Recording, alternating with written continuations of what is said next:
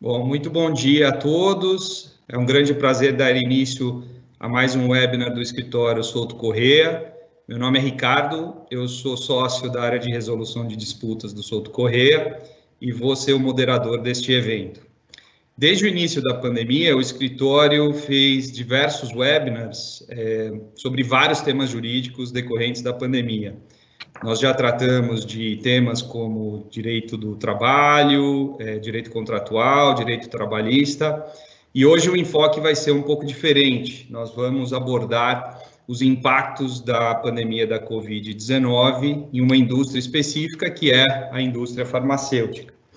É, é desnecessário destacar a importância da indústria farmacêutica no momento atual, é, todo mundo está esperançoso é, no desenvolvimento da vacina contra o novo coronavírus. E enquanto a vacina não é desenvolvida, a indústria tem, é, ela tem desempenhado um papel importantíssimo, seja no tratamento das doenças, seja nos testes, seja no desenvolvimento de novos medicamentos. Uh, e a pandemia tem criado é, inúmeros desafios jurídicos é, para a indústria farmacêutica. Questões como é, aquisições emergenciais pelo governo com dispensa de licitação, doações aos órgãos públicos e importação de produtos sem registro na Anvisa tem vindo à tona e tem preocupado toda a indústria. É, como o setor é altamente regulado e a interação com o poder público é muito grande, o compliance assume um papel muito importante para a indústria. E o compliance pode ser até um fator, é, um diferencial competitivo para as empresas. Para tratar desse tema, nós trouxemos três especialistas. É, o primeiro é o Marcelo Neri, que é um executivo da indústria, ele não é advogado. Uh, o segundo é o Marcelo Nogueira, que é advogado da indústria especializado em compliance. E a terceira é a Emília Malacarne, que é advogada do nosso escritório especializada em compliance eh, e penal empresarial. Eh, este evento ele vai ser gravado, ele está sendo gravado e vai ser disponibilizado posteriormente em nossas redes sociais. A previsão de duração é de uma hora e meia. E se alguém tiver pergunta, eu imagino que o debate gerará eh, perguntas, peço a gentileza de enviar pelo nosso chat para que eu possa formulá-la aos apresentadores. Uh, sem maiores delongas, eu passo a palavra para o Marcelo Neri, que é diretor executivo do Grupo Axê. O Marcelo é administrador de empresas, fez MBA e tem 31 anos de, de experiência na indústria farmacêutica. Ele já passou por empresas como Sanofi, Pfizer e AstraZeneca e hoje está é, no corpo executivo do Grupo Axê. Marcelo, muito bom dia, bem-vindo e muito obrigado pela sua presença. A palavra está com você.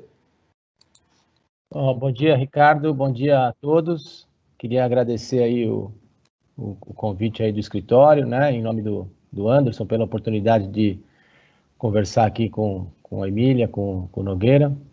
Acho que vai ser um, um tema interessante. Eu estou meio assustado, porque só tem advogado aqui na mesa, né? Então, tenho que tomar cuidado com o que eu vou com o que eu vou falar aqui, né? Mas a, a minha ideia é dar um panorama um pouco para é, para quem não é especialista, vamos dizer assim, na área que está dentro do, do mercado, o que está um pouco acontecendo no, é, no Brasil com, com relação à indústria farmacêutica, né? E também é, um pouco do que, é, como as empresas estão se movimentando para se adaptar é, nesse novo cenário, tá? Bom, a, o, o, mercado farmacêutico, para que vocês tenham uma ideia, ele continua crescendo no acumulado do ano. Nós estamos com, com 12% em, de crescimento em, em unidades né, e também 12,5% em valores. Então,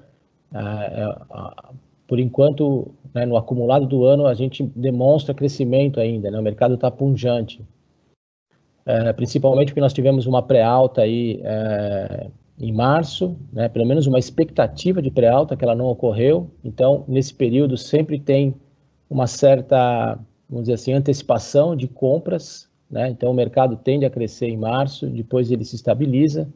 E com o advento da pandemia, é, isso foi até um pouco mais acentuado, né, a, principalmente com relação a medicamentos de uso crônico, né, o pessoal andou uh, comprando um pouco mais, né, pensando na pré-alta e também pensando nessa questão, pô, será que eu vou sair de casa, será que eu não vou? Então, o mercado deu uma, uma esticada aí em março, é, principalmente, em abril a gente já sentiu uma certa acomodação, né?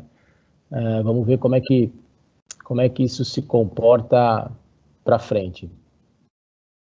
É, com relação ao, ao, ao, consultório médico, né, que é um outro parâmetro que a gente também acaba medindo, né, tanto o, é um termômetro para nós, a, a gente faz pesquisas praticamente quinzenais aqui para saber como é que está o, o, movimento no, no, dentro dos consultórios, dos hospitais, e a gente observou agora no, no final de abril que basicamente 70% dos médicos eles já retornaram aos consultórios, né? Porém, é, por volta de 25, 30% do volume de pacientes anterior. Então, o pessoal realmente está postergando né, a ida aos, aos, aos consultórios, está né, postergando também é, cirurgias não emergenciais nos hospitais. Então, por incrível que pareça, o movimento está é, bem abaixo dos períodos anteriores. Né? Com isso, a gente projeta, obviamente, uma queda. Né? É, a gente tem vários cenários aí que nós estamos calculando e tem é, auditorias também que têm apontado é, cenários mais otimistas, cenários pouco mais pessimistas. Na verdade, a gente não sabe muito como isso vai acomodar, mas a expectativa é que tenha uma retração uh, significativa aí para os próximos meses, tá? Uh, então, uh, como eu falei, o, nessa questão de, de mercado, mesmo no, no cenário mais pessimista, a gente usa muito, consulta muito uma, uma auditoria internacional que, é, que permeia a indústria, que é o IQVIA. É, no cenário mais pessimista, mesmo assim, eles projetam uma, um crescimento do mercado né, em valores de 2%. Né, para que a gente sabe que o mercado farmacêutico é um dos últimos setores né, que, que, são, que são impactados é, mas isso para nós, para quem vem de um crescimento médio de, de, de 8%, 10%, né, crescer 2% é uma retração. É, no cenário mais otimista, né, projeta-se um crescimento de 8%, para que vocês tenham é, um, uma ideia, um balizador né, de como vai, como vai é, seguir o mercado. Tá? É, é, eu também queria falar um pouquinho do, do continuar nesse ambiente do consultório, o que está acontecendo, né? Um pouco de informação, informações aí para vocês. É, a gente tem aproximadamente é, é, 100, mil, 100 mil enfermeiros afastados, né? É, e já tem mais de 100 mil, mais de 100, 100 é, é, mortes. médicos, a gente tem 25 mil médicos afastados, né? E segundo o último dado do Conselho é, Federal de Medicina, é, nós temos por volta de 100 médicos que infelizmente já faleceram, né? 103 médicos faleceram é, em decorrência é, da, do coronavírus. E óbvio que esse, esse contexto todo é, nos preocupa, porque ah, nós, como indústria nacional, a gente tem um contingente muito grande uh, de colaboradores que trabalham visitando clínicas, hospitais, né, uh, diariamente. E, e, esse contexto todo uh, nos preocupa, faz com que a gente tome uma série de, de, de regras, uma série de medidas né, para a proteção dos colaboradores. Obviamente, isso não é só no campo, né? internamente também nós é, startamos um, uma série de, de orientações, de controles para poder é, diminuir o impacto né, de, de, tudo isso, porque a fábrica, pessoal, a fábrica não para, né, a fábrica não parou né, de medicamentos. O pessoal do escritório, obviamente, é, foi fazer home office, mas o pessoal da fábrica continua é, produzindo medicamentos, tá? Bom, dentro desse contexto do, do, do cenário médico, né, é, de consultório, o que aconteceu também nesse período é, foi uma busca grande é, pela classe médica e até é, indústria e outros provedores em, em, facilitar o acesso do médico à telemedicina. Que até então a gente tinha isso em alguns hospitais, né? Aqui em São Paulo a gente tem um centro é, avançado aqui que já praticava bem isso, que é o Hospital Albert Einstein, né? Outros hospitais também têm, mas com, com esse cenário, todo mundo é, se adequou e até correu, né, os, médicos, para poder é, atender um pouco mais os pacientes de maneira um pouco mais confortável. Conversando com alguns médicos, alguns falaram que já faziam telemedicina. Né? De que forma? Era no celular, era no WhatsApp, né? É, manda uma receita é, no WhatsApp, manda uma orientação de exame. Então, é, o que aconteceu agora é uma, uma aceleração desse modelo, né? E, e nós, é, nós também tivemos que nos adaptar rapidamente, porque o Axê tem é, mais de 2.500 colaboradores é, que trabalham é, junto à classe médica e também junto a, aos PDVs, né, as farmácias e imediatamente nós conseguimos derrubar o, o presencial para o virtual, né, através de uma, de uma plataforma, onde é, os, os, nossos representantes é, passaram a fazer um contato mais virtual com, com esses médicos. Obviamente que isso não se faz da noite para o dia, né? tem uma questão é, cultural muito forte né, do, do, do, presencial, né, pelo modelo de negócio é, da indústria, né, principalmente a, a nacional, que tem, é, a maioria tem grandes volumes de colaboradores né, visitando os médicos, então o modelo presencial ele é, ele é bastante é, é, é, bastante forte, bastante presente né, no, no, no, dia a dia da indústria farmacêutica, e agora todo mundo está se adaptando né, e tentando é, imaginar como será é, daqui para frente, né? É, qual será a, a, nova acomodação aí do, do mercado? Ah, tem um outro dado que, que, que eu queria passar para vocês, ah, que também é bastante importante no nosso negócio, né?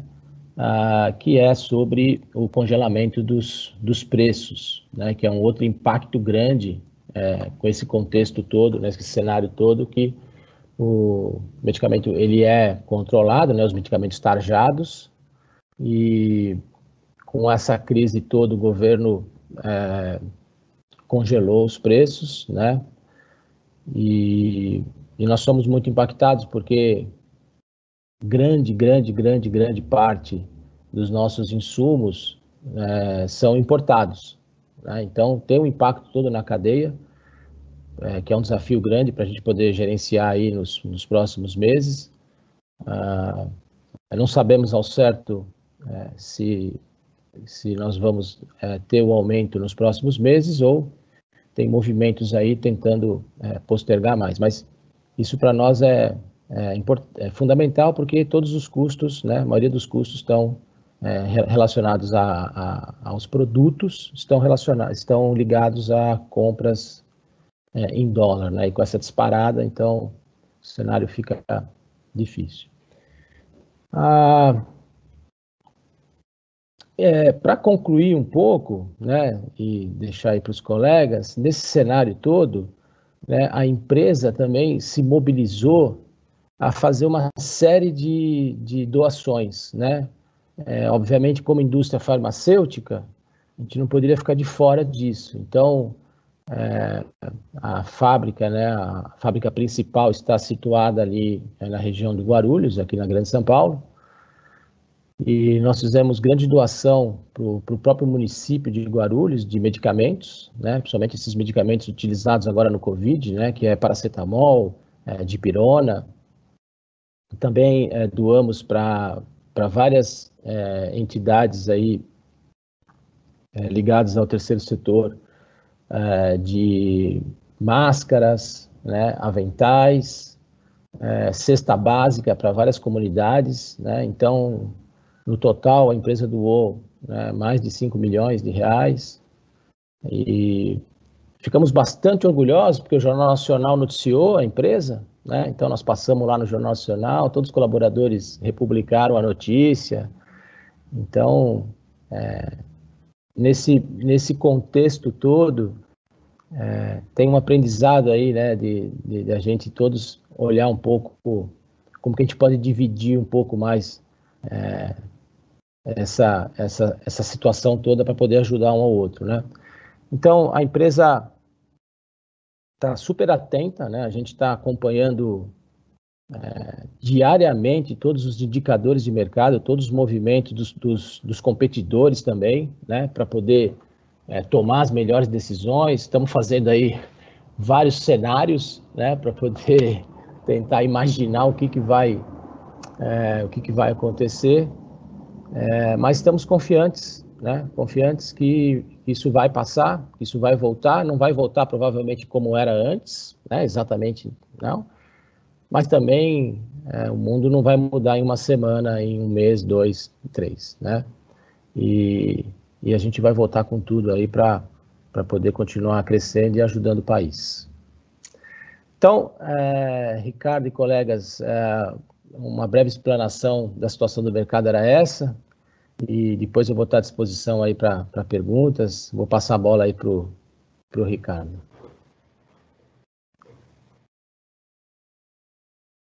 Muito obrigado, Marcelo. Foi um ótimo panorama aí da situação.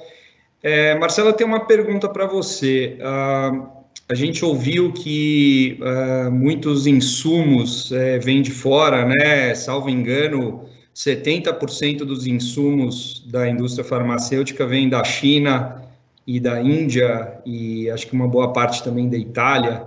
É, no começo, né, com o fechamento da, da China, chegou a faltar insumo aqui no Brasil, é, e, a, e, a, e, a, e na sequência eu te pergunto também se existe algum movimento da indústria para se proteger dessa dependência, né? Se existem fontes alternativas ou até locais para aquisição dos insumos e para não ficar tão dependente de China, Índia e Itália.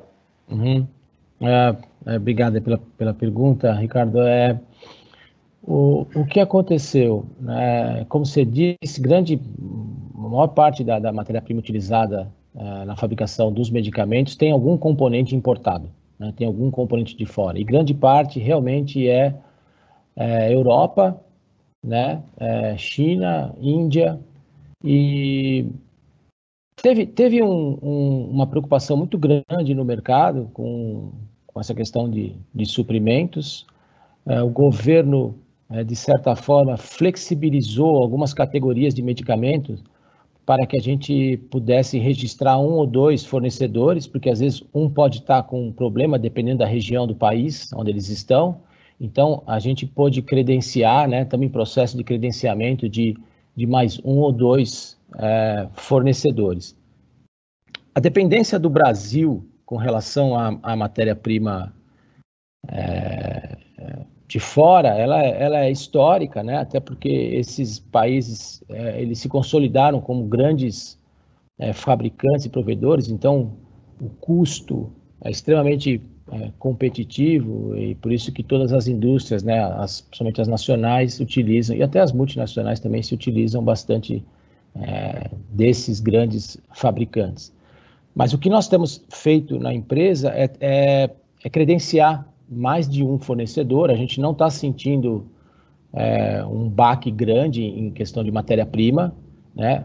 Uh, pontualmente no mercado, um concorrente pode ter uma falta de uma substância, mas o outro acaba tendo. Então, para o mercado como um todo, a gente não está vendo é, grandes solavancos e, e, problemas nessa, nessa questão. E a gente acredita que não, que não, não vai ter, a gente tem acompanhado China, tem acompanhado Índia, é, nós temos fornecedores na Alemanha, na, na, na, Espanha, na Itália, e a gente acredita que não, não terá grande impacto, não. Ótimo. Muito obrigado. É, eu vou passar a palavra agora para o Marcelo Nogueira. O Marcelo é advogado, ele tem pós-graduação em compliance e trabalha na área de ética, riscos e compliance da Novartis. É, o Marcelo se formou aqui no Brasil, trabalhou aqui no Brasil e passou por vários países, como Estados Unidos, Canadá, Chile, Argentina, sempre com foco em compliance. E hoje ele está na Grécia, está alocado num projeto específico da Grécia. É, o Marcelo tem uma ampla experiência na, na, indústria, né? Ele já passou também por empresas como Gilead, Sandoz e Amgen. Uh, e é um prazer tê-lo conosco. Marcelo, boa tarde para você. É, muito obrigado pela presença e, e a palavra está com você agora.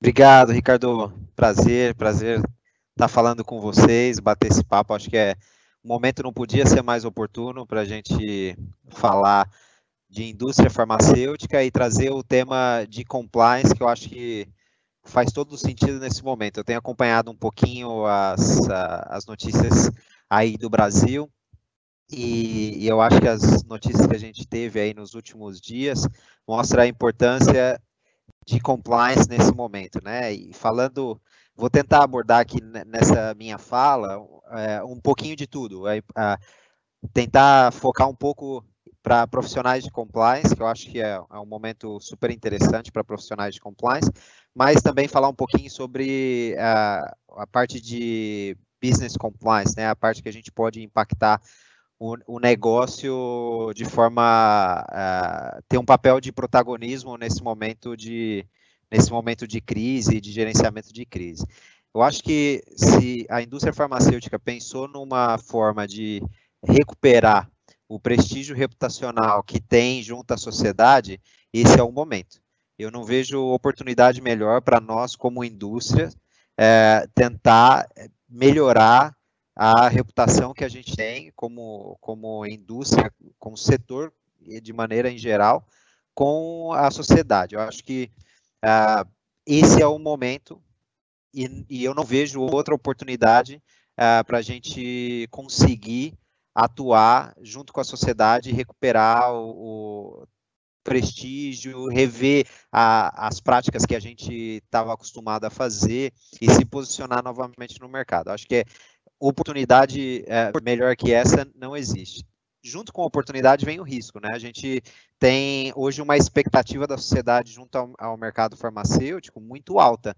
Uh, você tem uma, a, em relação ao impacto que isso pode trazer na, no valor das empresas, você vê as empresas que estão pesquisando vacina ou medicamento para a Covid, uh, como as ações estão uh, as ações estão no up and down o tempo todo. Porque hora o cara publica uma. O cara publica uma. O resultado de uma pesquisa, o preço da ação sobe. Aí começa críticas de pares, não, a pesquisa não está completa, a ação cai. É, aí o cara fala que tem um medicamento que pode conseguir, a ação sobe. Aí eles percebem que vai ter uma pressão muito grande em relação a preço e vão ter que doar o produto e eles não contabilizaram isso no, é, no budget do mês, as ações caem. Então, você vê que a expectativa da sociedade é tão alta em relação à indústria farmacêutica como um todo, que junto com essa oportunidade que a gente tem de se reposicionar frente à sociedade como um setor é, que pode trazer um impacto social muito grande, tem, a gente traz consigo, junto com essa oportunidade, um grande risco. É, eu vejo uh, hoje, dentro da área de compliance, do profissional de compliance, a gente vem falando muito de o profissional de compliance não é da indústria farmacêutica não é aquele mais que vê práticas promocionais, que vê a parte de anti, anti-bribery, é, anticorrupção uh, e práticas promocionais. Hoje a gente fala muito de gestão de risco. E se você pensar, é, você estava falando aí, Ricardo, sobre perguntas em relação a ter um fornecedor exclusivo. Isso tem tudo a ver com business continuity. E isso tem a ver com gestão de risco. Uh, isso tem a ver com, no meu ponto de vista, tem a ver com a, o step uh, further que a gente está dando com a função de compliance. Então, nós, como profissionais de compliance, temos que estar preparados para suportar o um negócio em todas essas frentes. Uh, eu acho que a gente vai enfrentar, uh, e, e, aí falando, a gente sempre fala na Novartis, e tudo que eu estou falando aqui é opinião pessoal, tá? não reflete a opinião da empresa, mas a gente fala muito na Novartis, uh, a gente não distingue o business de compliance. Nós somos o business da mesma forma que o business é compliance. então, se a gente parar para pensar, se a gente começar a, a, a, ver os riscos de negócio, o impacto que o Covid está tendo no, na, no budget do, uh, do orçamento público, a gente pode ser que no futuro a gente tenha um problema de cash collection, né, de, de pagamento. O Estado vai conseguir continuar, uh, principalmente no Brasil. Você tem o sistema público de saúde que fornece grande parte dos insumos. O Estado vai conseguir continuar cumprindo com todos os contratos? E qual que é a nossa responsabilidade como compliance para garantir a sustentabilidade do, do healthcare system. É extremamente importante. Você tem todo o processo de, você tem todo o processo de licitação. A, a, a indústria tem um, tem um papel tão relevante quanto o governo na hora da licitação na hora de precificar, na hora de participar de maneira legítima, na hora de, aí a gente pode até entrar numa área de terceiros, na hora de, uh, de você, como o Brasil tem um, uma posição geográfica é, complicada no sentido de distribuição, a indústria farmacêutica no Brasil tende a trabalhar muito com terceiros, com parceiros que uh, participam das licitações e atendem as licitações. Então a indústria tem um papel de responsabilidade na hora de uh, trabalhar a margem junto com esses distribuidores, para que o preço no final da licitação seja um justo. E a gente não está falando aqui de um risco a longo prazo. A gente está falando de um risco atual. A gente vê no Brasil é, situações, investigações acontecendo de contratos que foram assinados há dois meses.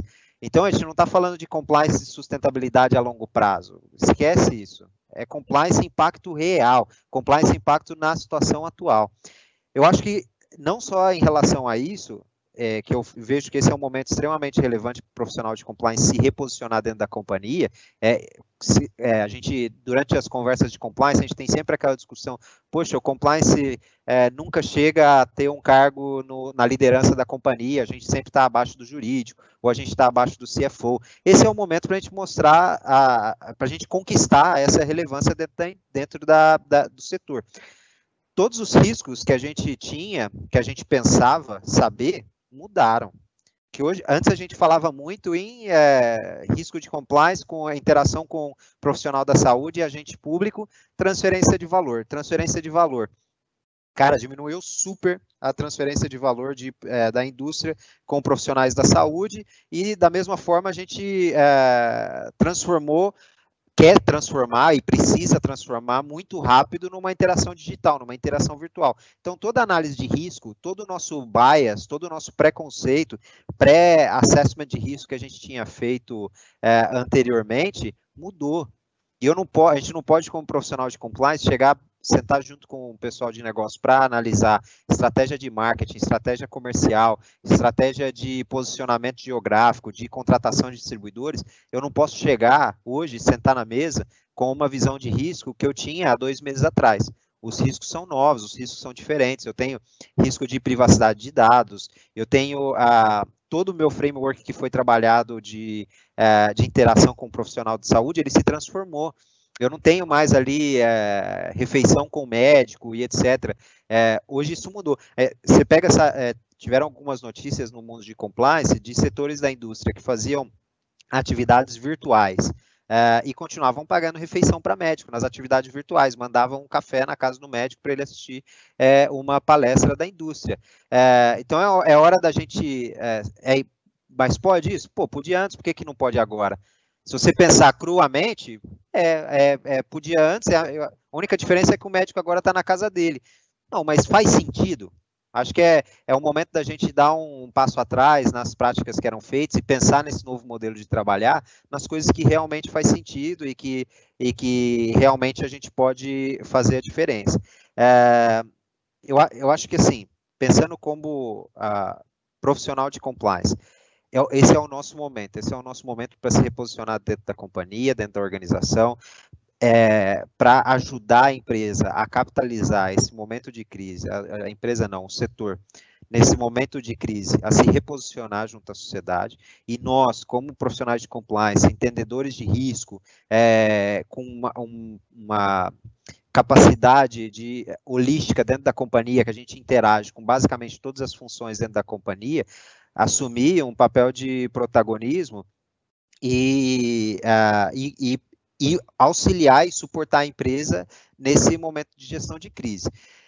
Uma, uma parte dentro desse, uh, que eu colocaria dentro desse bucket, e, e, uma outra parte é suportar o negócio. A gente precisa estar presente. A gente não adianta ser um compliance agora e, e, e pensar no risco da mesma maneira que a gente pensava antes, pensar nas atividades da mesma maneira que a gente pensava antes. Vai ter muito risco que a gente não assumia, que agora a gente vai poder assumir. Vai ter muita coisa que antes a gente não conseguia fazer, é, porque era muito risco para benefício, para um benefício que era pouco mensurável, que agora a gente vai ter que, vai ter que assumir. Então, é, eu vejo esse momento extremamente delicado, sob o ponto de vista é, social e econômico, mas da mesma forma eu vejo uma extrema oportunidade para a indústria uh, se reposicionar frente à sociedade e falando um pouquinho da minha função para que nós profissionais de compliance consigamos nos reposicionar dentro da organização, ou melhor, se posicionar dentro da organização, ter um papel de protagonismo maior, é, ir um pouco mais à frente, estar tá junto do negócio e assumir os riscos junto com o negócio, fazer a diferença junto com o negócio, sem, sem separação de ah, é, é o negócio e é o compliance. Não, trabalhar junto para porque é uma crise que, que embora no Brasil, por exemplo, é, pelas palavras do Nery, é, o impacto, ao invés de a gente crescer 8, vamos crescer 2, é, tem muitos lugares que a, a queda vai ser drástica, drástica e, e a gente precisa é, entender melhor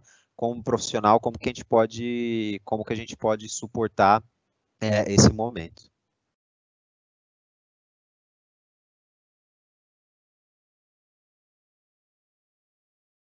Muito bom, Marcelo.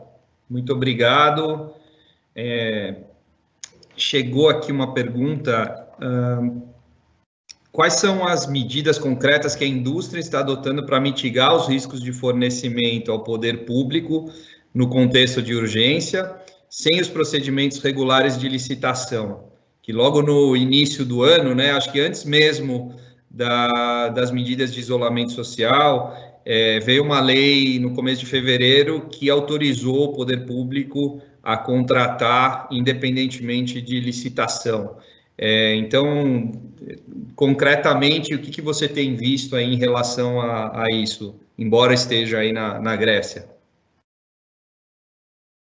É, Ricardo, é, acho uma pergunta excelente. É, eu eu tô, já estou há um pouco de tempo fora daqui, fora do Brasil, e não acompanhei muito esse movimento. Aqui o modelo de negócio é um, é um pouquinho diferente, embora uh, embora seja parecido, é um pouco diferente, mas o sistema público de saúde aqui também é, ele é, ele é muito parecido com o SUS. Uh, a dificuldade que eu vejo no Brasil é, é o, não é dificuldade, né? O risco são os intermediários. Né? É super difícil de você conseguir controlar uh, os intermediários. E você pegar a legislação, a legislação não fala que você tem que controlar os intermediários. Ela fala que você tem que fazer tudo aquilo que estava a seu alcance é, para que o intermediário, caso ele faça algum, algum é, ato ilícito, é, que você demonstre que você fez tudo o que podia para que ele não cometesse aquele ato ilícito. É, o que eu vejo de boas práticas, que eu poderia citar de boas práticas, é, que eu acho super relevante, o básico primeiro, né, o processo de due diligence, é, e um processo de due diligence inteligente, é, você pegar os distribuidores e sair fazendo due diligence para todo mundo, você pega uma indústria grande, que tem 150 distribuidores que atende licitação, cara, você tem que gerenciar esses 150. Se você pegar é, o, o, guia do DOJ, do Departamento de Justiça norte-americano, que se aplica para várias indústrias é, no Brasil, é, inclusive algumas nacionais, mas que tem, é, que tem ação listada na Bolsa de Nova York, é, ele fala, você precisa gerenciar os seus terceiros. Então, se você, primeiro, é uma estratégia de negócio, falar, cara, com quem que a gente vai trabalhar, mapear é, bem com quem você vai trabalhar. E eu já vou chegar no, no liame de licitação, porque são poucas empresas que atendem licitação de forma direta, por conta de todo o backlog de trabalho que isso traz. Então, as empresas, e também a, a, a questão da distribuição. O Brasil tem pouca compra centralizada e é muita compra fragmentada em secretaria municipal, secretaria estadual e, e federal, uh, e o Ministério da Saúde. Então, é o básico, né? Fazer o processo de due diligence inteligente, junto com o negócio, não é chegar e falar, ah, você tem 150 distribuidores? Beleza, vou fazer 150 do diligence. Explicar para o cara o que, que, precisa ser feito para você ter uma boa gestão desse terceiro. É, você vai ter que ter uma, um, um, fazer uma do diligence para ele. Primeiro, isso não é, não é barato e não é fácil. Então já tem todo um processo aí. Se o cara, se o distribuidor tem é, o que a gente chama de red flags, é, você vai ter que gerenciar isso. Então tem todo um trabalho é, de ongoing monitoring, né, que o, é, o, o, guia do Departamento de Justiça norte-americano chama de ongoing monitoring, que inclui visita para você entender como que o cara tem os controles dele, treinamento e etc. É, e uma coisa que eu acho super relevante, que saiu de um, de um caso no México, de uma investigação do DOJ no México, é você é, conseguir demonstrar um racional da porcentagem de desconto que você dá para o seu distribuidor. Então você pega, é, vamos citar o exemplo de um estado no Brasil que, que não paga, é, que paga, que tem muita dificuldade para pagar, e bate na sua porta um distribuidor que, que é, quer trabalhar com você é, e ele quer vender para um estado que você fala, meu, não estou mais trabalhando com esse estado porque o meu o meu tempo de recebimento é 90 dias, 120 dias, e o Estado está me pagando com é, um ano e meio, então eu não trabalho. Não, não se preocupa não, eu recebo em 30 dias, eu só preciso que você me dê uma margem maior. E aí você fala, ah, beleza, ele que vai fazer, o problema é dele. Não é, o problema é seu. Se você pegar, é, é, tem algumas investigações fora do Brasil é, que eles identificaram que uma, uma margem adicional, né, a, a empresa faz, tinha uma margem padrão para trabalhar com os distribuidores. Uma margem adicional de 2% estava sendo utilizada para pagar propina para agentes públicos. Então, eu, eu acho isso extremamente relevante. É o, é o passo a mais que você dá para você conseguir demonstrar que você está gerenciando bem seus terceiros. Qual que é a porcentagem é, é, você pega ali o standard, você vai, você como uh, compliance vai fazer um monitoramento, qual que é ali o padrão de desconto que você dá para os distribuidores para determinado produto. E aí você tem que pegar o é, produto de baixo custo, é, a margem é muito pequena para você trabalhar com bribery. Você tá, é, coloca, faz um monitoramento inteligente, vai nos produtos que têm um custo maior. Qual que é a margem padrão que você tem estabelecida? Sei lá, 10%, vamos, vamos dizer pega os outliers, os caras que estão recebendo 15%, 12%, e tenta entender qual é o racional para isso, se de alguma maneira a companhia ficar exposta. Eu acho que, assim, é, falando a grosso modo, esse seria um, um, um, primeiro passo. Claro, eu acho que vale sempre a pena você ter um bom assessoramento é, para trabalhar bem seus contratos, é, para ter as cláusulas corretas nos seus contratos, que eu acho que, do ponto de vista de exposição jurídica, isso também é super importante. Muito bom. Não sei se a, se a Emília quer comentar alguma coisa em relação a, a isso, Ricardo. É, eu, eu tem só mais uma pergunta que eu gostaria de fazer para você, e aí na sequência a gente passa a palavra para a Emília, e aí ao final, eventualmente, vocês podem debater o que você falou, que eu acho que é relevantíssimo. É, antes da pandemia, a bola da vez era a proteção de dados, né? Tanto aqui no Brasil, uh, como principalmente aí na Europa, só se falava em proteção de dados. É, quais são os desafios uh, que você tem visto aí uh, da indústria em relação à proteção de dados, ainda mais estando aí na Europa e já vivenciando plenamente a, a regulação europeia? Cara, é, a pergunta é extremamente relevante. Acho que eu, eu fiquei curioso se no Brasil, se a lei tivesse entrado e um mês depois tivesse acontecido tudo isso, se as empresas iam estar realmente preparadas para lidar com toda essa interação digital e com toda a proteção, uh, to, toda a questão da legislação de, de, privacidade de dados. Aqui na Europa é uma legislação um pouco mais madura, né? Só que ainda assim, você vê, aqui na, Euro, na Europa, que é uma legislação madura, a gente tem muito, muitos controles uh, estabelecidos, a gente tem é, quase que em cada país uma pessoa dedicada para fazer toda a gestão de privacidade de dados.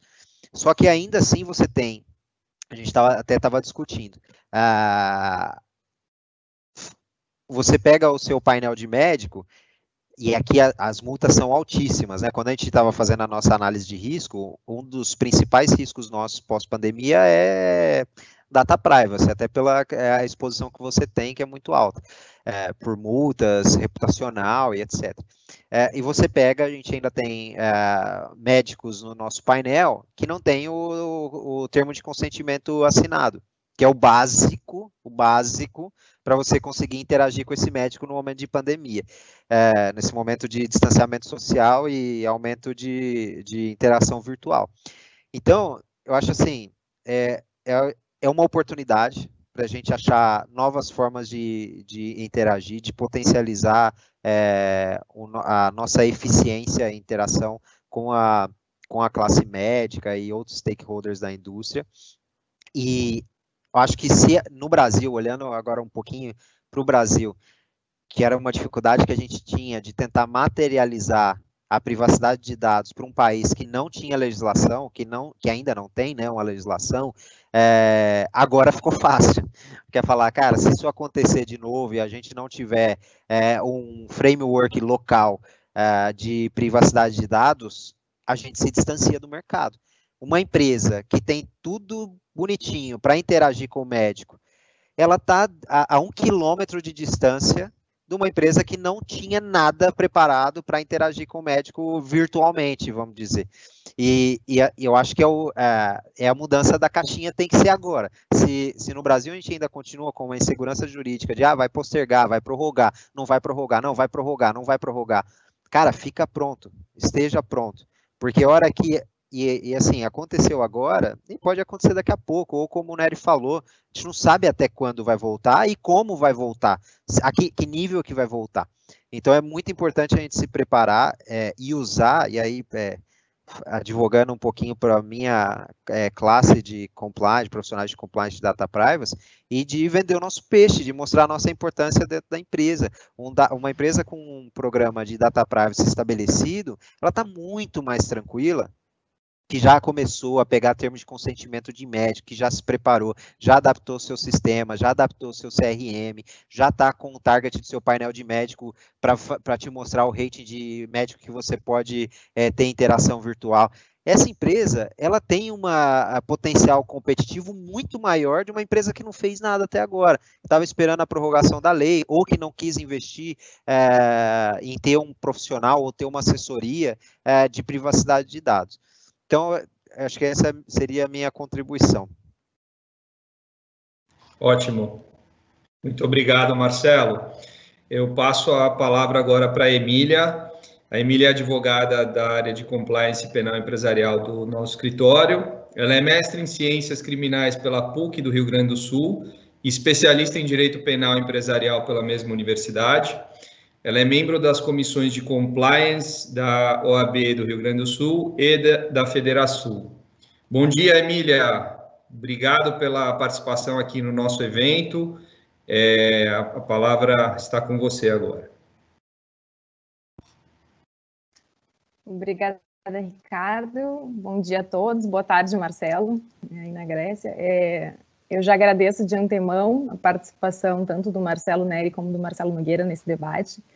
Ah, de fato, já está sendo uma, uma manhã de muito aprendizado. Né? E aí me restou a tarefa de falar depois de vocês dessas exposições tão ricas, né? E não fosse a riqueza né, dessa, dessa temática não, não restaria muito a ser dito. Né.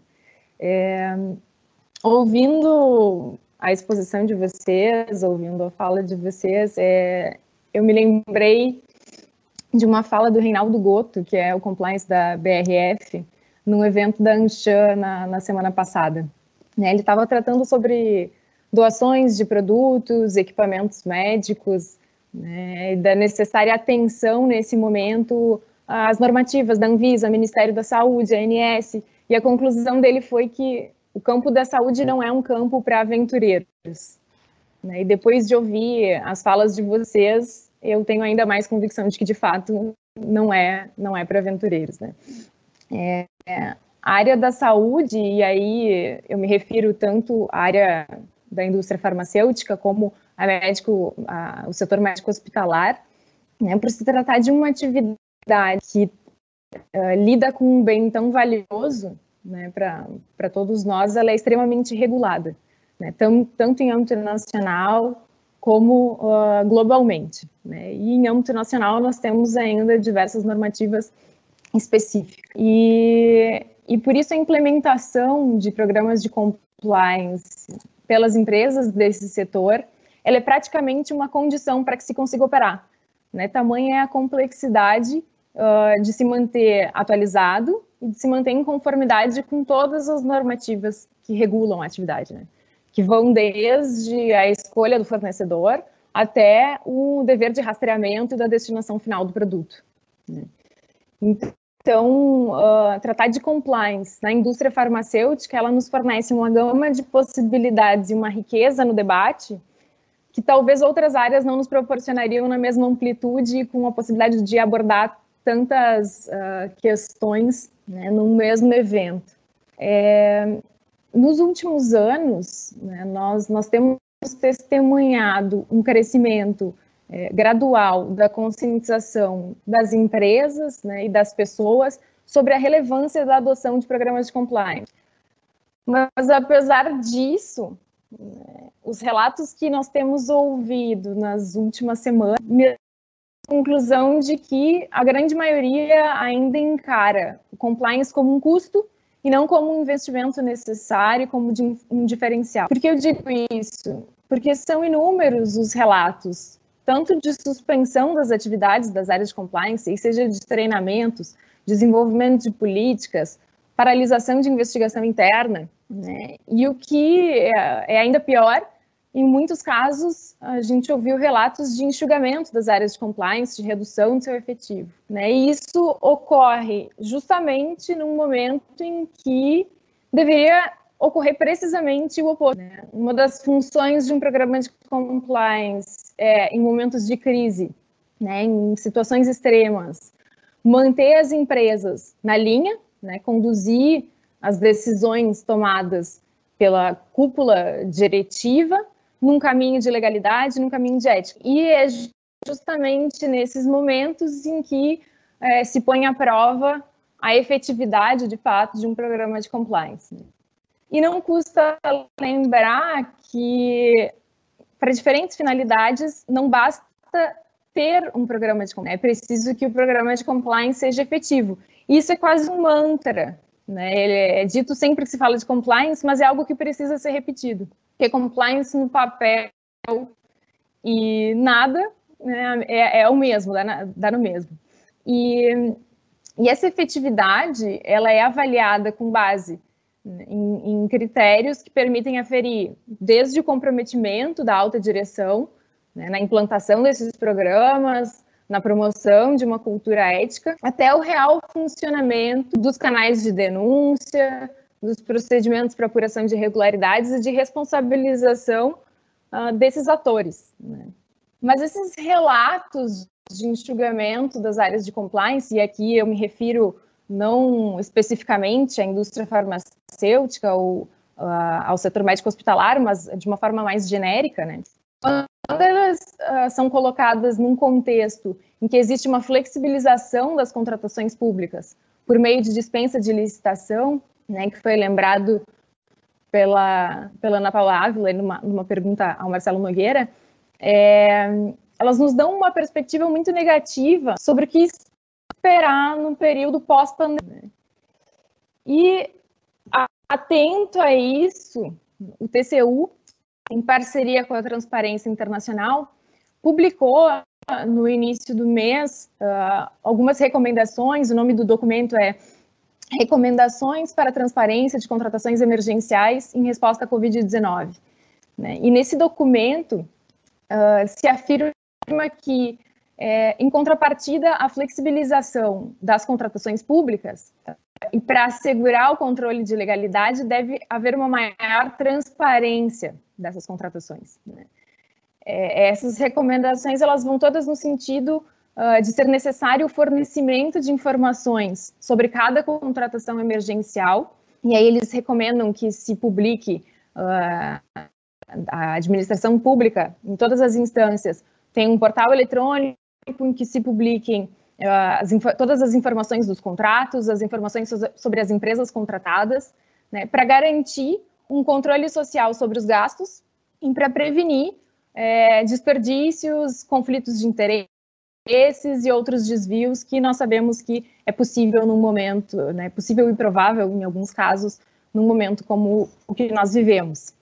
E uh, a CGU também publicou um documento semelhante, um sumário executivo, que na verdade é um resumo né, de, uma, de uma espécie de manual da, da OCDE sobre integridade pública, né, como, como resposta a, a, e recuperação nesse contexto de, de pandemia. E essas iniciativas, né, somadas às ações de outros órgãos de fiscalização e de persecução, e aí eu menciono as operações de, da Polícia Federal, do Ministério Público, elas, uh, todas elas evidenciam que haverá um escrutínio de todos os contratos firmados nesse momento, né? Mas, mas diferente do que nós projetávamos, essas ações elas não vão aguardar o fim ou o abrandamento da pandemia, né? Elas já estão sendo realizadas em plena pandemia. Enfim, todos uh, vocês acompanham os noticiários. Né? Uh, e o que é importante de destacar uh, nesse momento, e que já foi muito bem referido pelo, pelo Marcelo Nogueira na sua fala, é que a situação hoje é diferente. Né? Hoje a empresa contratada pelo poder público tem ela também o dever de verificar se a sua contratação atende ao interesse público e se ela cumpre todos os requisitos legais. Essa tarefa ela não é mais uma atribuição só da administração pública. Né? É, a partir da, da entrada em vigor da lei anticorrupção, as empresas elas são objetivamente responsabilizadas por quaisquer prejuízo, uh, quaisquer prejuízos sofridos pela administração pública. E é por essa razão que deve ser também interesse da empresa garantir a regularidade da sua contratação, principalmente nesse momento em que a uh, dispensa de licitação, em razão da emergencialidade, está sendo assim uh, um, uma ferramenta utilizada de uma forma tão generalizada. Né? Eu não vou ter aqui muito tempo para abordar com maior profundidade a questão das doações, mas é algo que é, eu gostaria de mencionar ainda para não, não deixar passar. Né? É, que essa mesma atenção que é dispensada, né, que deve ser dispensada às contratações públicas, também deve ser dispensada uh, as doações que vêm sendo realizadas nesse período. Né? Tanto o Marcelo Neri já referiu uh, da, a, a grande quantidade de doações que a sua empresa fez, e nós temos visto que várias empresas têm aderido a isso. E, então é importante de, de, lembrar que não é por ser um contrato gratuito que as doações elas dispensam a observância de normas legais.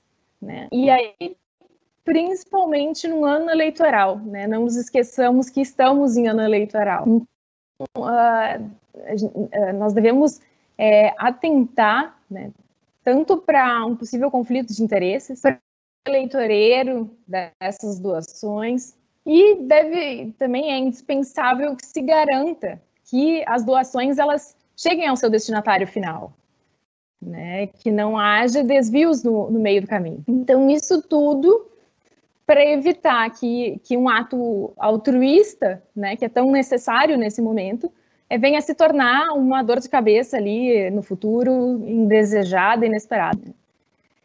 É, já me encaminhando uh, para o final, é, a professora Anabela Miranda Rodrigues, que é professora da Universidade de Coimbra, ela gosta sempre de referir uh, que o objetivo de um programa de compliance ele não é favorecer a atividade de uma organização, seja ela pública ou privada, no navalha, ela usa essa expressão. Né? E o que ela quer dizer é que o compliance ele não serve para que a empresa atue sempre no limite do lícito. Né? Na verdade, o compliance ele é uma nova estratégia de law enforcement e mais importante, né? ele busca estabelecer uma nova cultura, né? uma cultura de ética negocial. Então, o compliance ele deveria ser como um diferencial das empresas, né? uh, um elemento que agrega valor à atividade empresa. Nós temos diversas leis estaduais, inclusive, que exigem a implementação desses programas para viabilizar a contratação com a administração pública. Uh, isso reforça a importância da implementação desses programas de compliance.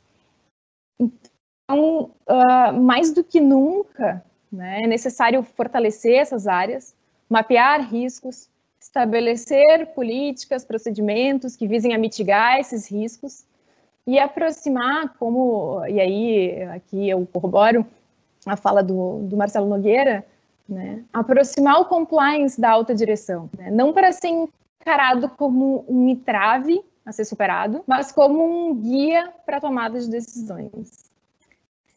Enfim, é, eram essas as minhas considerações e eu fico aqui à disposição para perguntas.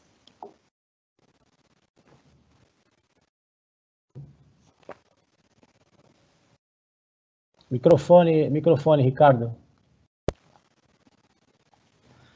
Perdão. É, muito obrigado, Emília. Exposição claríssima. É, eu queria fazer para você, a gente está recebendo aqui algumas perguntas, é, mas eu acho que consolidando aqui a, a ideia dessas perguntas seria para você dar, é, em termos práticos, né, bem práticos, o, quais medidas você sugeriria para mitigar, para as indústrias mitigarem os riscos decorrentes da pandemia? É, porque, como eu disse, nós temos aí leis, a, a lei federal, decretos estaduais, permitindo aquisições é, emergenciais sem licitação, permitindo a contratação de terceiros que estejam proibidos de contratar com o poder público ou que tenham sido declarados inidôneos. Ah, é, então, a, a, além disso, as questões das doações, é, tudo isso cria muito risco, né? Então, do ponto de vista prático, qual é a recomendação do advogado externo para as empresas da indústria farmacêutica? Bom, é, obrigada, Ricardo. É, acho que o, o, primeiro passo, né, e concordo com, com o Marcelo, que a gente tem que ficar falando Marcelo Nogueira, Marcelo Nery, nós temos dois Marcelos, né? É, é que, uh, pensando no que o, que o Marcelo Nogueira já, já expôs, né? Em primeiro lugar, acho que o primeiro passo é uma reavaliação da matriz de riscos, né? A pandemia ela, ela traz aí uh, riscos adicionais, uh, seja pela flexibilização das contratações, seja, enfim, pelo desabastecimento uh, do mercado. Então, esses riscos eles devem ser avaliados, né? Saber quais são as vulnerabilidades da empresa. Isso é essencial para reforçar, para elaborar ou para reforçar as políticas e os procedimentos internos. Né?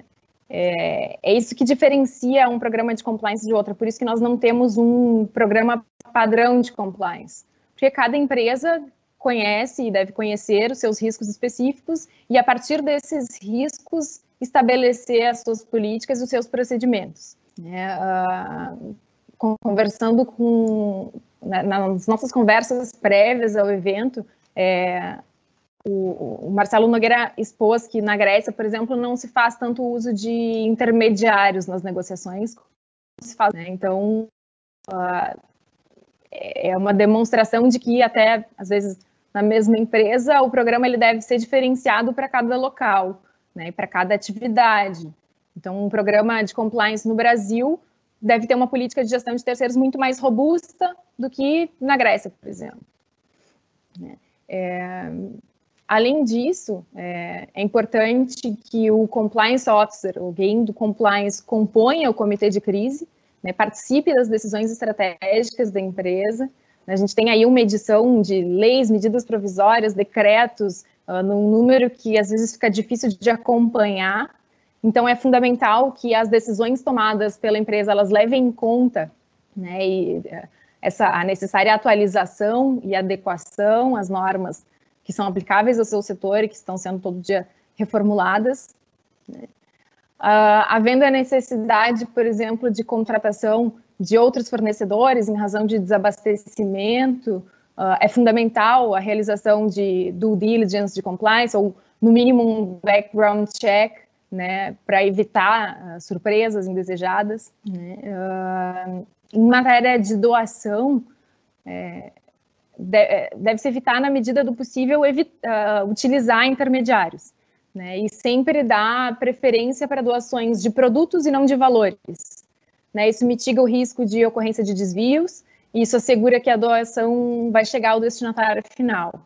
É, especificamente quanto à dispensa de licitação, né, é importante que o compliance ele sempre participe é, das negociações e que ele possa uh, auxiliar na verificação da regularidade dessa contratação e na adequação dos parâmetros para essa contratação. E, e, em todos os casos, é sempre importante que se documente as interações com o poder público, né, sempre, sempre tendo em vista que, que os contratos e as comunicações elas vão ser fiscalizadas depois. Então, tudo que for ambíguo deve ser esclarecido, né, uh, para que não se dê margem para interpretações equivocadas no futuro. Então, se houver necessidade de fixação de preços, por exemplo, em valor maior do que de mercado, por uma série de motivos, é, é, deve se documentar o racional dessa precificação. Né? As razões elas devem ser documentadas para que no futuro se tenha possibilidades uh, de explicar. Né? E, enfim, é, nesse, nesse contexto não, não basta ser honesto, tem que parecer honesto e tem que ser fácil de provar que se foi honesto. Né? Então, acho que, enfim, em resumo, uh, acho que são alguns pontos de, de maior atenção né, para esse é. momento. Me, me permite um, um comentário, uh, Ricardo, aqui, Emília e, e Marcelo. Uh, eu tô, eu tô um pouco, é, vamos dizer assim, é, do lado de cada mesa, vocês é que acabam fazendo todas as, as regulamentações e, e, tem sempre um embate né, com a minha área de negócios, né, envolvendo tanto o jurídico, envolvendo a, a, gente tem uma área de gestão de risco também na empresa e tem uma área é, regulatória, né, que a gente está sempre é, quebrando a cabeça lá e, e, e se debatendo, né, para realmente para ser, ser é, compliance aí a, a, todas as normas. O que acontece um pouco no Brasil é interessante, né? Eu que já tive do, do lado da, da, da multinacional, a multinacional é, até é, historicamente e, e, pela longevidade das empresas, elas têm é, regras e tempos bem estabelecidos que seguem é, mundialmente uma, uma, uma, certa cartilha né, de, de, procedimentos. É claro, como o Marcelo falou, se adaptando as regras do, do, do país tal, mas tem uma regra muito clara. É, aqui no, no, Brasil, a gente tem entidades ligadas à multinacional e entidades também ligadas às nacionais. Então, é, é, a gente fica com um pouco de dois pesos e duas medidas. E o médico, ele é impactado pelo compliance da multinacional né, e pelo compliance das nacionais. Que eu, que eu diria para vocês que ele não é, é, mais ou menos flexível. Ele é adaptado às condições do Brasil, né, à cultura do Brasil. E para nós isso é sempre um desafio. Né? Como é que a gente pisa em ovos né, e como é que a gente é totalmente aderente ao, ao que prega né, é, a, a, a, boa convivência de, de compliance. Então, para a área de negócio é, é difícil, porque às vezes você vê uma empresa nacional tendo alguns tipos é, de procedimentos e você fala, poxa, mas ele está fazendo, eu não estou fazendo. Aí a gente vai no jurídico, a gente vai no regulatório para discutir a ação, se a gente vai fazer igual ou não.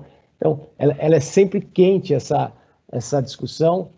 É, mas a gente, como você falou, Emília, a gente tem um, agora a gente fez um comitê de, de risco grande, né, onde essas áreas todas estão envolvidas, né, o regulatório, é, o jurídico, a área de gestão de risco, onde todas as, as doações, os procedimentos, o Marcelo falou sobre é, esse aceite do médico, né, em poder ser contactado virtualmente, né, como é que isso, como é que isso está tá se procedendo e, e todo mundo está é, muito antenado e preocupado em, em, não infringir as normas, né? A gente estava discutindo ontem a questão de volta ao campo, né? Aonde a gente vai voltar, como vai voltar, pode voltar, o governo, é, o governador local autorizou, o prefeito, né? em que condições, todas essas medidas, essas preocupações para também é, não infringir e não colocar em risco nenhum colaborador, né?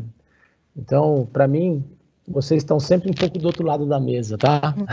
Discutindo as coisas. Mas a gente chega num acordo.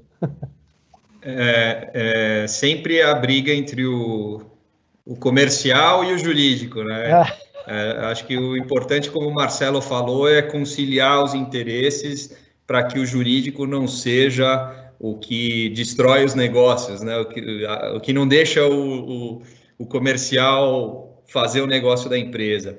É, eu vou passar a palavra aqui para o Marcelo, mas eu queria, até para é, fomentar o debate, uh, queria entender a visão de vocês uh, e que vocês expusessem qual é a importância de você não ter simplesmente um programa de compliance no papel, para inglês ver, né?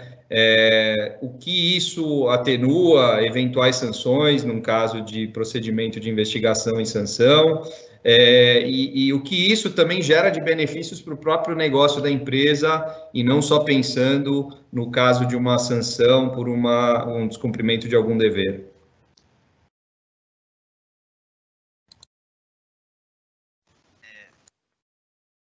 Ricardo, vocês estão me ouvindo?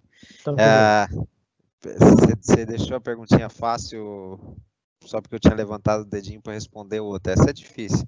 É, Cara, eu acho assim, é, eu, é, é, um, é público, né, um fato público, que a Grécia, Novartis na Grécia passou por uma investigação local e uma investigação do DOJ, estamos ainda, né? É, então te, nem posso comentar muita coisa, mas o que eu posso falar para vocês é que o programa de compliance do papel, meu querido, isso aí cai no primeiro dia.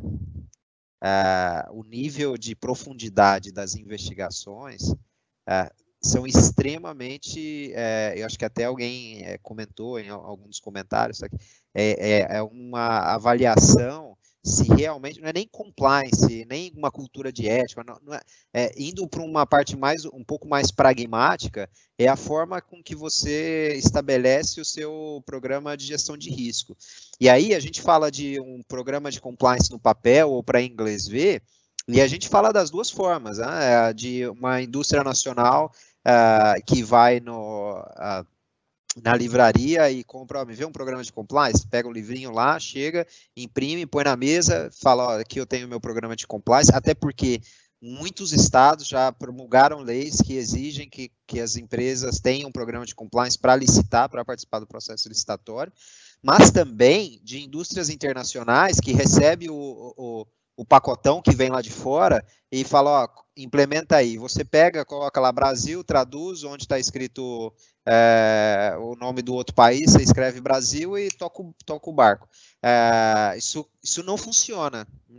Simplesmente porque você não está cumprindo com que a, o que a lei pede. O que a lei pede é que você tenha, que você consiga demonstrar que você faça um risk assessment, uma, uma análise de risco, e um plano de mitigação e de monitoramento desses seus riscos. Essa é basicamente a tríade do, uh, do guia do DOJ. Claro, um monte de outras coisas, mas é, é, basicamente aquilo que você precisa demonstrar. Então, eu acho que o, o, o programa de compliance, digamos, uh, de prateleira, ele não se sustenta em um dia. É, um dia de uma folha de perguntas das que vem uh, do DOJ Uh, em duas entrevistas, o cara já fala: não, vocês não têm um programa estabelecido.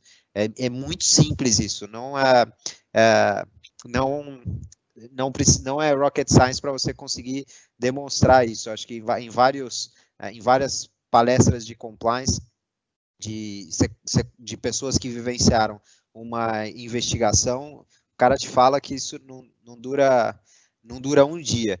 E, e, eu acho que o que a gente precisa é exatamente o que o Nery falou. A gente precisa, como profissional de compliance, como é, é, suportadores da, dessa área de, uh, de gestão de risco, e na indústria farmacêutica a gente tem um papel de um protagonismo ainda maior, porque a indústria farmacêutica não trabalha, o profissional de compliance da indústria farmacêutica não trabalha apenas a parte de anti-bribery, de anti-suborno. Ela trabalha também práticas promocionais, práticas profissionais, interação com, com uh, interação com um profissional da saúde. E no Brasil, a maioria dos profissionais da saúde, acredito eu, parafraseando o presidente, eu não posso provar, mas eu acredito, que mais de 90% dos profissionais da saúde no Brasil são também funcionários públicos, porque atendem no, atendem no SUS, ou tão em, fazem algum plantão, ou alguma coisa, e podem ser entendidos como, como, uh, como agente público, nós temos um papel de protagonismo ainda maior.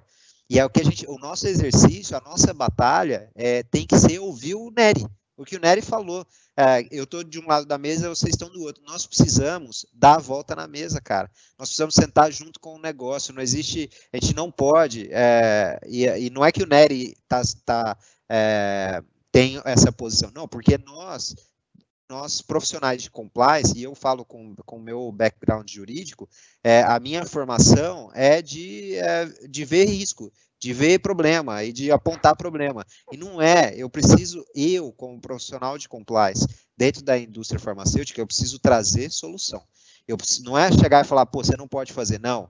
Cara, assim não dá para a gente fazer. Mas deixa eu entender, deixa eu ficar na sua área uma semana, Nery uma semana, deixa eu entender o que, que é exatamente, como funciona, onde chega tal, e eu vou tentar trazer uma solução para você. Então a gente precisa sair do outro lado da mesa, e não é o negócio que precisa deixar, não, a gente precisa sair, a gente precisa colocar um pouco cada vez mais o chapéu do negócio e, e, e, e tá lá, e, e tá lá junto com eles, batalhando junto com eles. E com isso, minha visão, tá, é, é bem pessoal, a gente vai estar, tá, a, a gente vai poder falar um não com muito mais propriedade. E não vai ser mais visto como um não da burocracia. Vai ser visto como o não que a gente precisava ouvir. O não que fez a diferença para que a gente tivesse sustentabilidade. Então, eu acho que o Nery está é, perfeito na colocação dele, perfeito. E, e como profissional, acho que o nosso exercício é esse, é de todo dia se armar, é, se armar é, de conteúdo e não é conteúdo técnico, conteúdo de negócio, conteúdo é, ir para o campo, ir para ir com uma força de vendas, entender como que é a pressão de, é, de você fazer é, seis calls por dia, oito calls por dia, entender como é sentar numa sala de espera de um médico e ficar lá, entender como é o tratamento que a recepcionista dá para o representante da indústria, entender como que os outros representantes tratam, ir como first line manager, entender como que ele faz a gestão do, do time dele, ir com o franchise head, com o diretor de uma unidade de negócio, entender, entender o funcionamento do produto. Nós precisamos nos capacitar nesse sentido. A parte técnica, graças a Deus, nós temos profissionais é, que se dedicam para entender da lei e da especificidade, como a Emília, que vai.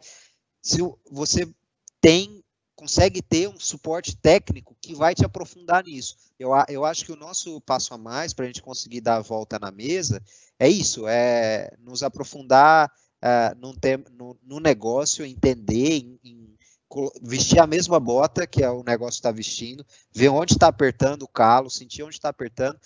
E, e não estou falando aqui de, uh, ah, vamos então é, fala assim para todo mundo, tem que ter um balanceamento. É claro, a gente uhum. não é falar, ah, beleza, tá, faz tudo tal. Não, é, mas é, é, é entender é, a situação do ponto de vista do negócio.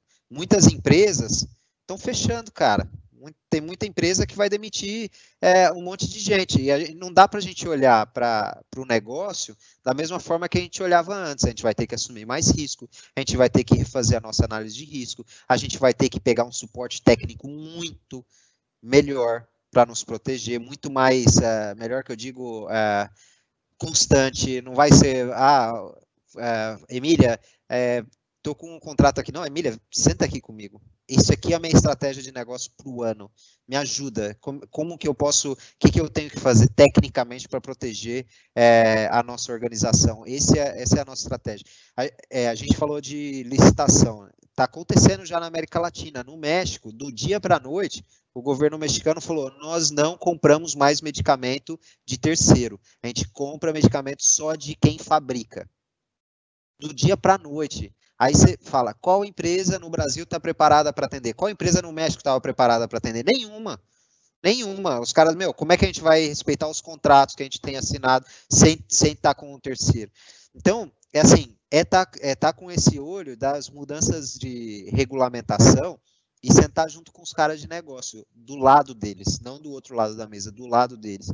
Vestir a bota, ver onde está apertando, dar a mão e falar, vamos junto, o risco é nosso, não é? O risco é seu, assume. Não, o risco é nosso. Esse risco dá para a gente assumir, dá para a gente mitigar e dá para a gente avançar.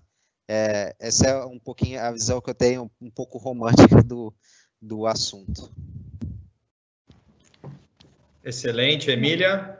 Marcelo, eu assino, assino embaixo. É, é muito bom te ouvir, ouvir todas essas colocações de alguém que também está dentro do negócio. É, a gente teve a possibilidade aqui de ouvir três partes que devem estar sempre eh, em diálogo, né? É, o, o, executivo, a quem, quem entende do negócio, quem sabe quais são as metas, os valores da empresa, uh, o compliance interno, que, enfim, deve participar dessas decisões, e também uh, alguém externo que, por vezes, pela distan pelo distanciamento do problema, pode ter uma visão um pouco diferente sobre os caminhos possíveis, né? E acho que só para complementar um pouquinho uh, o que falou já o Nogueira, é, essa é a efetividade do programa que pode uh, é, que será avaliada e a partir dessa avaliação e comprovação da sua efetividade é que se poderão ser aplicados alguns benefícios. Né? É, ali a gente pensa na, acho que foi uma pergunta até do Antônio Tovo, é, nosso colega, coordenador de área, que, que fala sobre as, as como, como, como, uh, num caso de de pior, pior cenário possível, né? Como, como o programa de compliance pode auxiliar é, nessa delimitação de responsabilidades, na fixação de sanções, né? E é um programa de compliance comprovadamente efetivo que tem a possibilidade de reduzir uh, essas sanções, de atenuar as sanções. A gente tem uh, uma lei anticorrupção que já, que já prevê isso. Nós temos leis estaduais que prevêem é, a atenuação de multas e sanções no caso de, no caso de empresas que têm uh, um programa de compliance efetivo. Né? Em alguns países, a existência de um programa de compliance e a sua efetividade ela pode excluir, inclusive, a responsabilidade da empresa. Né? Então, se houver alguma irregularidade, e aqui é importante que a gente diga que um programa de compliance ele não tem a possibilidade de evitar os riscos, mas ele deve mitigar os riscos, então não tem como se garantir que nenhuma irregularidade vai ser realizada, porque nós temos aí empresas com diversos funcionários, nós temos terceiros que atuam em nome da empresa, uh, então o programa ele serve para mitigar esses riscos. Né?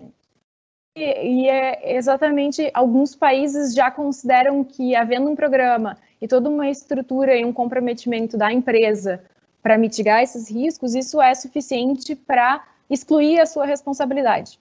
No Brasil, isso não é assim tão uh, extremo, mas já há previsão de redução da sanção, né, de atenuação das sanções que podem ser destinadas a essas empresas, se for comprovado que elas têm programa de compliance.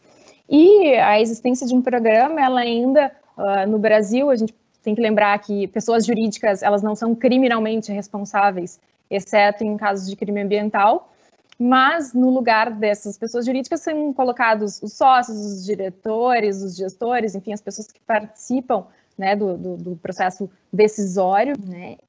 e uh, havendo um programa de compliance, havendo documentação das decisões é, e uma forma de, de registro de como essas decisões são tomadas, aqui a gente também mitiga o risco de responsabilização dessas pessoas, caso algum funcionário seu, alguma pessoa sobre, sobre quem uh, esses gestores teriam uma responsabilidade de fiscalizar a sua atividade, na comprovação de um programa efetivo e do comprometimento dessas pessoas com a, com a implantação desse programa e sua manutenção, é, a responsabilidade sobre elas também pode ser mitigada ou, de, por vezes, excluída. Né? É, no momento que se tem uma possibilidade de ação, quando essas pessoas se omitem, elas podem ser responsabilizadas pelo mesmo crime, mesmo que não tenham sido elas que tenham praticado diretamente, mas se elas se omitiram, uh, elas podem ser responsabilizadas da mesma forma que a pessoa que praticou, né? Uh, se nós demonstrarmos que existe um programa, que existe um comprometimento e uma fiscalização é, sobre todos sobre todas as pessoas que uh, trabalham nessa empresa ou que trabalham em nome dessa empresa, uh, nós podemos aí delimitar bem as responsabilidades e demonstrar que uh, a empresa não estava de acordo com isso, nem seus sócios, nem seus diretores, né, nem aqueles responsáveis por tomar as decisões. Então, acho que o que eu tinha para complementar do, do Marcelo era isso, e no mais eu, eu assino embaixo.